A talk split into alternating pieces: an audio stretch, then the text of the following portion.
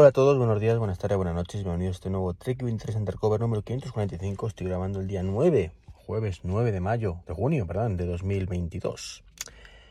Eh, y esperando, por supuesto, para hacer la compra, porque parece que es el único momento en todo el mes que puedo grabar. La verdad es que estoy hasta arriba, de verdad, la, no me da la vida como digo siempre.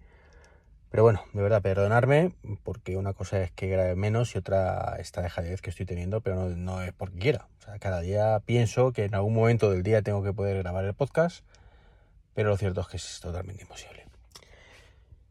Bueno, a estas alturas de la película, ya jueves, han pasado ya pues tres días prácticamente, eh, y de la keynote del pasado lunes.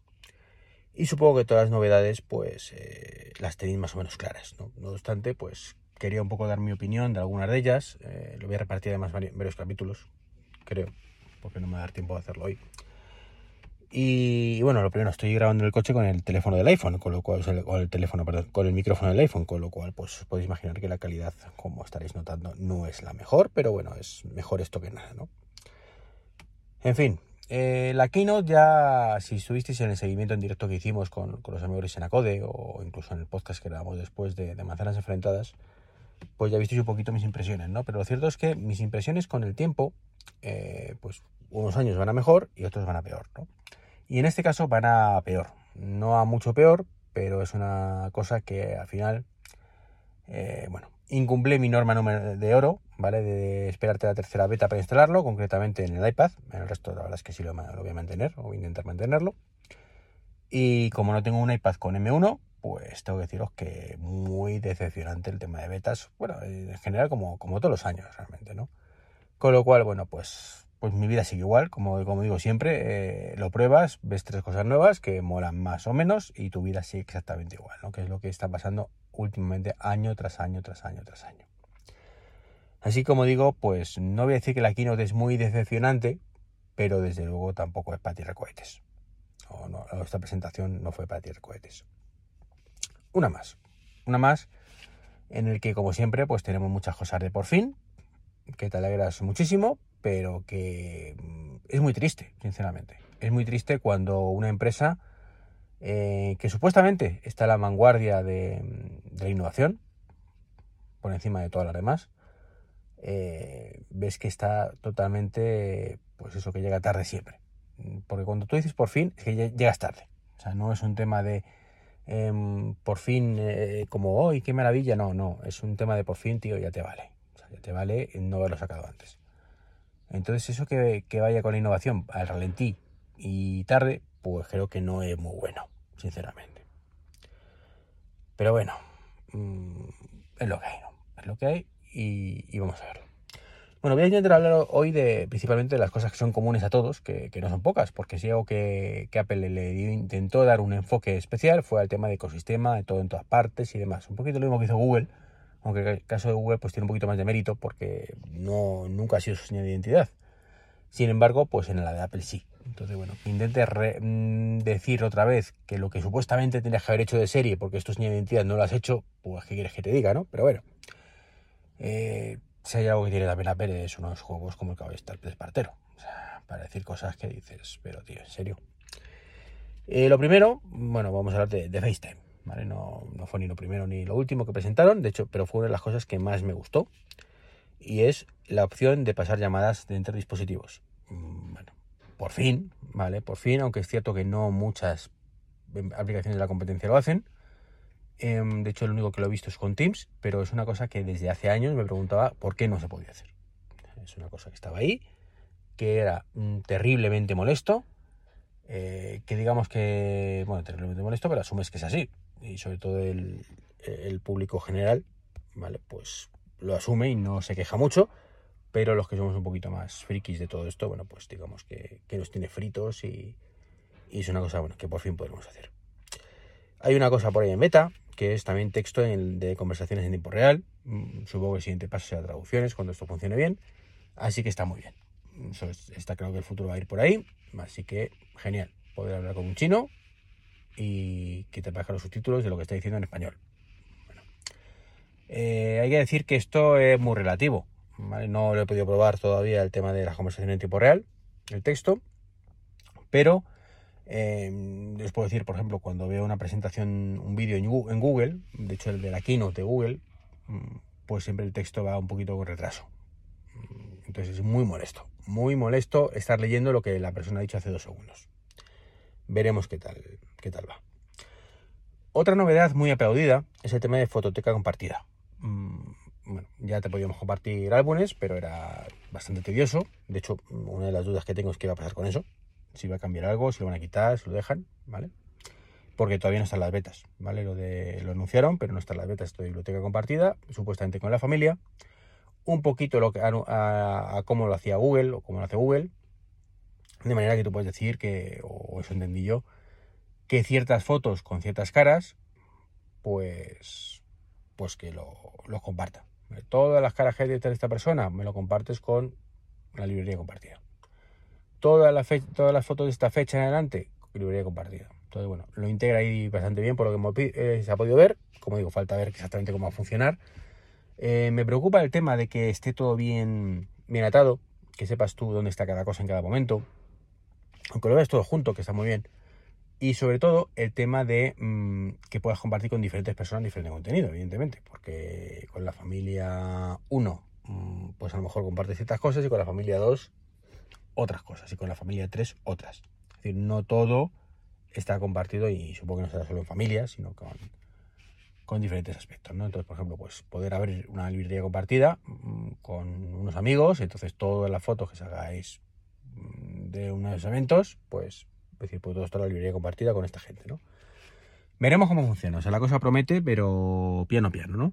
Prefiero tomármelo con, con calma y, ver qué pasa, ¿no? Al principio no, yo me instalé, como digo, la, beta 1 en el iPad, eh, no, no, lo veía, mm, dije, pues a lo mejor no es que no sale en el iPad, como otras cosas, ¿vale? Ya hablaré de eso, pero no, parece ser que no le sale a nadie, con lo cual pues no está incluido y, eso lo espero, porque ahí tiemblo, que lo, lo metan en la 2 o la 3 y que no sea lo típico de que de pronto esto sale ya más adelante y eh, para final de año y luego a final de año pasa a ser pues para, octubre del año que viene, ¿no? Como pasó alguna vez o como pasó, por ejemplo, con el, Universal Control, que salió pues hace un mes y medio, dos meses, más o menos, ¿no?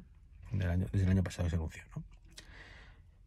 Luego le dieron mucha importancia al tema de, mensajes. Mensajes que, como digo, aquí pues es que hubo más gordos que, todo el mundo.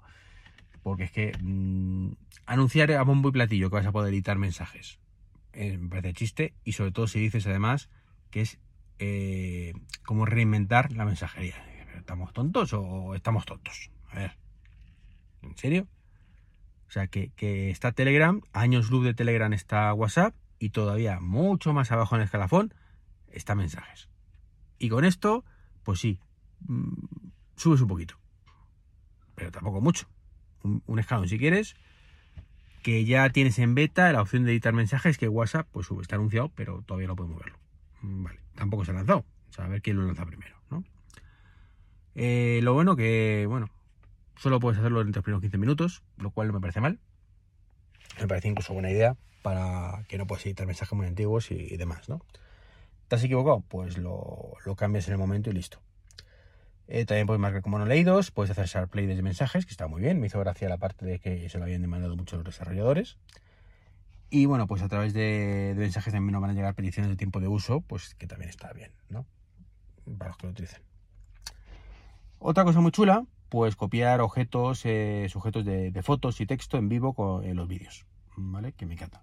Las dos cosas me encantan, poder parar el vídeo y poder ver el texto y copiarlo y pegarlo o mmm, puede estar tranquilamente, ver una foto, decir, ay, mira, el perrico, que le quema, cogerlo, pincharlo y, podemos ver otro sitio, ¿no? Te, queda un GIF bastante chulo, ¿no? Eh, y bueno, pues más allá de eso, hubo otra cosa común, mm, ¿vale? Que, también está en plan de en serio, y es que mapas ahora, pues puedes tener varias paradas. ¿En serio? ¿2022? O sea, mmm, comenta lo de pasada, está bien, pero que, es tristísimo, es tristísimo que en 2022 metas esto, pero bueno. Así que bueno, pues esto es un poquito, un poquito lo, principal que hubo en multidispositivo. Como veis, pues sí, son cosas que están bien, bienvenidas sean, me alegro mucho y por fin, ¿vale? Pero nada que te haga volar la cabeza. Esa es la historia, ¿no? Y nos podría hacer por la cabeza, y ya con esto voy a terminar, eh, el tema de la multitarea que han sacado para la nueva multitarea para, para MacOS y para iPadOS, ¿vale? Em, que es así, pues bueno, en el caso del iPad, pues podemos por fin mm, conectar a monitores externos y tener la pantalla completa como si fuera un escritorio, entre comillas, con muchas comillas, que tiene este modo que os digo, que podría ser parecido al modo DeX de Samsung, pero que aquí lo han llamado en un alarde de originalidad Em, en fin, viva los nombres comerciales. Organizador visual. O sea, mm, lo vemos ahí y decimos, tengo modo DEX. ¿Vale? Y luego tenemos nosotros el modo organizador visual. ¿Vale? No sé qué. decidme vosotros, ¿no? O sea, ¿cuál es más potente, más llamativo, eh, más molón? Más que te quedas con ello, ¿vale? Porque yo, yo lo estoy leyendo, ¿vale? El organizador visual ahora mismo, pero ni me acuerdo cómo se llama, si no. O sea, la empresa rey marketing no sabe ponerle nombre.